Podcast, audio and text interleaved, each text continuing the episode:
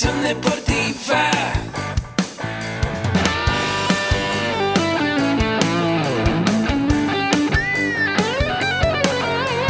Yo soy Ahmed. Somos guerreros. Hola, bienvenido a la Asociación Mexicana de Educación Deportiva. Soy el doctor David Lezama, presidente de AMED, y es para mí un gusto darte la bienvenida a estos podcasts. Este programa está diseñado para compartir contigo conocimientos de los temas que nos apasionan a todos los que amamos el físico-constructivismo y el fitness y queremos mantener un estilo de vida saludable. Hablaremos entonces de entrenamiento, de nutrición, de suplementación, de farmacología y de un tema que cada vez toma más importancia, el marketing deportivo digital. Tendremos como invitados una gran variedad de opiniones y profesiones, entrenadores, nutriólogos, profesores de AMED, químicos farmacobiólogos, médicos, preparadores físicos y desde luego deportistas. Sus historias, consejos y testimonios te ayudarán a aumentar tus conocimientos y desde luego también tu número de entrenos de clientes, haciendo más exitosa y profesional tu profesión de entrenamiento deportivo. También aprenderás técnicas más eficaces del marketing que te ayudarán a monetizar esta profesión. Si quieres saber más de nosotros, visítanos en la casa virtual de la familia Med, www.amedweb.com. Hola, ¿qué tal? ¿Cómo estás? Pues bienvenido a este podcast donde vamos a ver el arte de posicionarte como entrenador en tu segmento de deporte. Pues bienvenido a este podcast de la Asociación Mexicana de Educación Deportiva. Mi nombre es Agustín Alarcón y la MED, la nutrición, el entrenamiento y el entrenamiento deportivo más cerca de ti. Y bueno, el día de hoy en este podcast, en este video, donde sea que me ves, vamos a ver el arte de posicionarte. ¿Y qué es la posición? Es la autoridad que vas ejerciendo en Internet hoy día. Antes era muy, muy difícil que alguien te conociera en una cuadra, en dos cuadras. Nosotros en la empresa hemos tenido revistas en años anteriores donde lo común eran las revistas, perdón, las revistas impresas y donde solamente eh, salía quien quería la revista. Incluso los canales de televisión en México, que es de donde te hablo, la Ciudad de México, había dos canales solamente, Televisa y TV Azteca. Bueno, antes solamente era Televisa e Imevisión, y que Imevisión era del gobierno y Televisa pues casi que también. Después dos canales, entonces si querías ser cantante famoso y no salías en siempre en domingo, jamás ibas a poder ser cantante. Sin embargo, hemos visto gente como Adele, la cantante, que salió en MySpace, que fue una red social, y de ahí se pudo posicionar y la gente la conoció. Y hoy día tú ya conoces influencers y mucha gente que tiene muchos seguidores en Facebook o en Instagram. Instagram es una gran red para que empieces a posicionarte. Pero muchas veces los que se empiezan a posicionar no saben qué hacer con ese posicionamiento.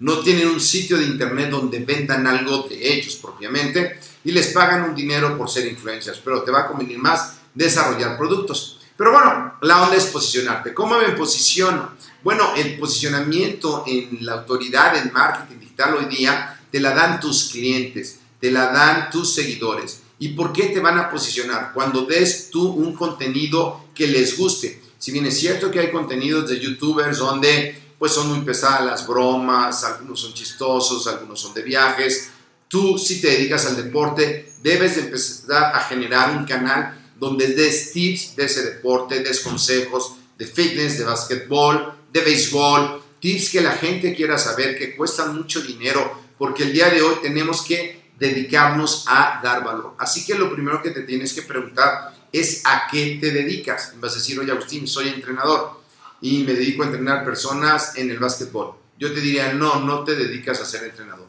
Te dedicas a transformar la vida de esas personas para que esas personas desarrollen sus potencialidades, se conviertan en buenos jugadores, que les va a llenar ellos su autoestima, va a mejorar su economía muy probablemente y van a mejorar también la economía a su alrededor o van a llevar alegría. ¿Por qué las mamás y los eh, papás llevan a sus hijos tan contentos a clases de deporte? Porque los ven felices, porque están contentos. Entonces te dedicas a llevar alegría a las familias, te dedicas a llevar salud, a mejorar eh, la composición corporal, te dedicas a prevenir enfermedades crónico-degenerativas. Ese va a ser tu gran diferenciador. Por ejemplo, nosotros en la MED pues tenemos competencia, se dedican a dar cursos. Nosotros transformamos la vida de las personas, transformamos la vida de nuestros estudiantes ayudándoles a que tengan una mentalidad empresarial.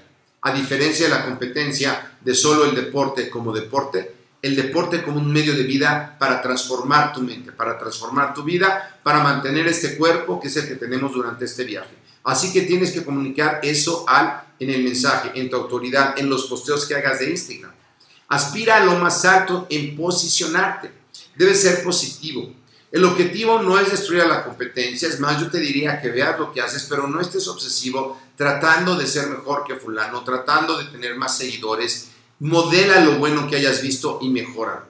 Tu objetivo es hacer saber a tus clientes que los beneficios de tus productos o tus servicios son diferentes a la competencia porque les das un toque que nadie más les da. Centrarte en el cliente. A lo mejor tú quisieras decir, soy el entrenador más picudo del mundo. Yo te puedo asegurar que no lo eres. Yo podría decir, la MED es la mejor escuela del mundo. No, no somos la mejor escuela del mundo, pero sí hacemos lo mejor que podemos por nuestros clientes. Eso es lo que hacemos. Tú haz lo mejor que puedas por tus clientes. Esa antigua filosofía de querer ser el mejor deja al cliente de fuera y te pone a ti como centro de la acción. Es una postura hasta egocéntrica. ¿Qué es lo que es? Yo soy el que da el mejor servicio a mis clientes y mis clientes vienen por el mejor servicio. A lo mejor tu gimnasio no es el mejor de la zona, pero tú tienes más clientes porque entregas el mejor servicio. Es lo que quieres, en quién te quieres convertir. También debes de ser inspirador debes de inspirar en las redes. Y no te estoy diciendo que tengas el cuerpo que mi hijo esperaba, porque yo no lo tengo y ya tengo mis años, pero sí inspirador para que todos los que te vean dentro de tu eh, entrenos, dentro de tu empresa, quieran llegar a donde estás. Si tú eres entrenador, si estás en un puesto que tiene cierta dirección, pues bueno, vas a hacer cosas para inspirar a que lleguen a donde estés tú.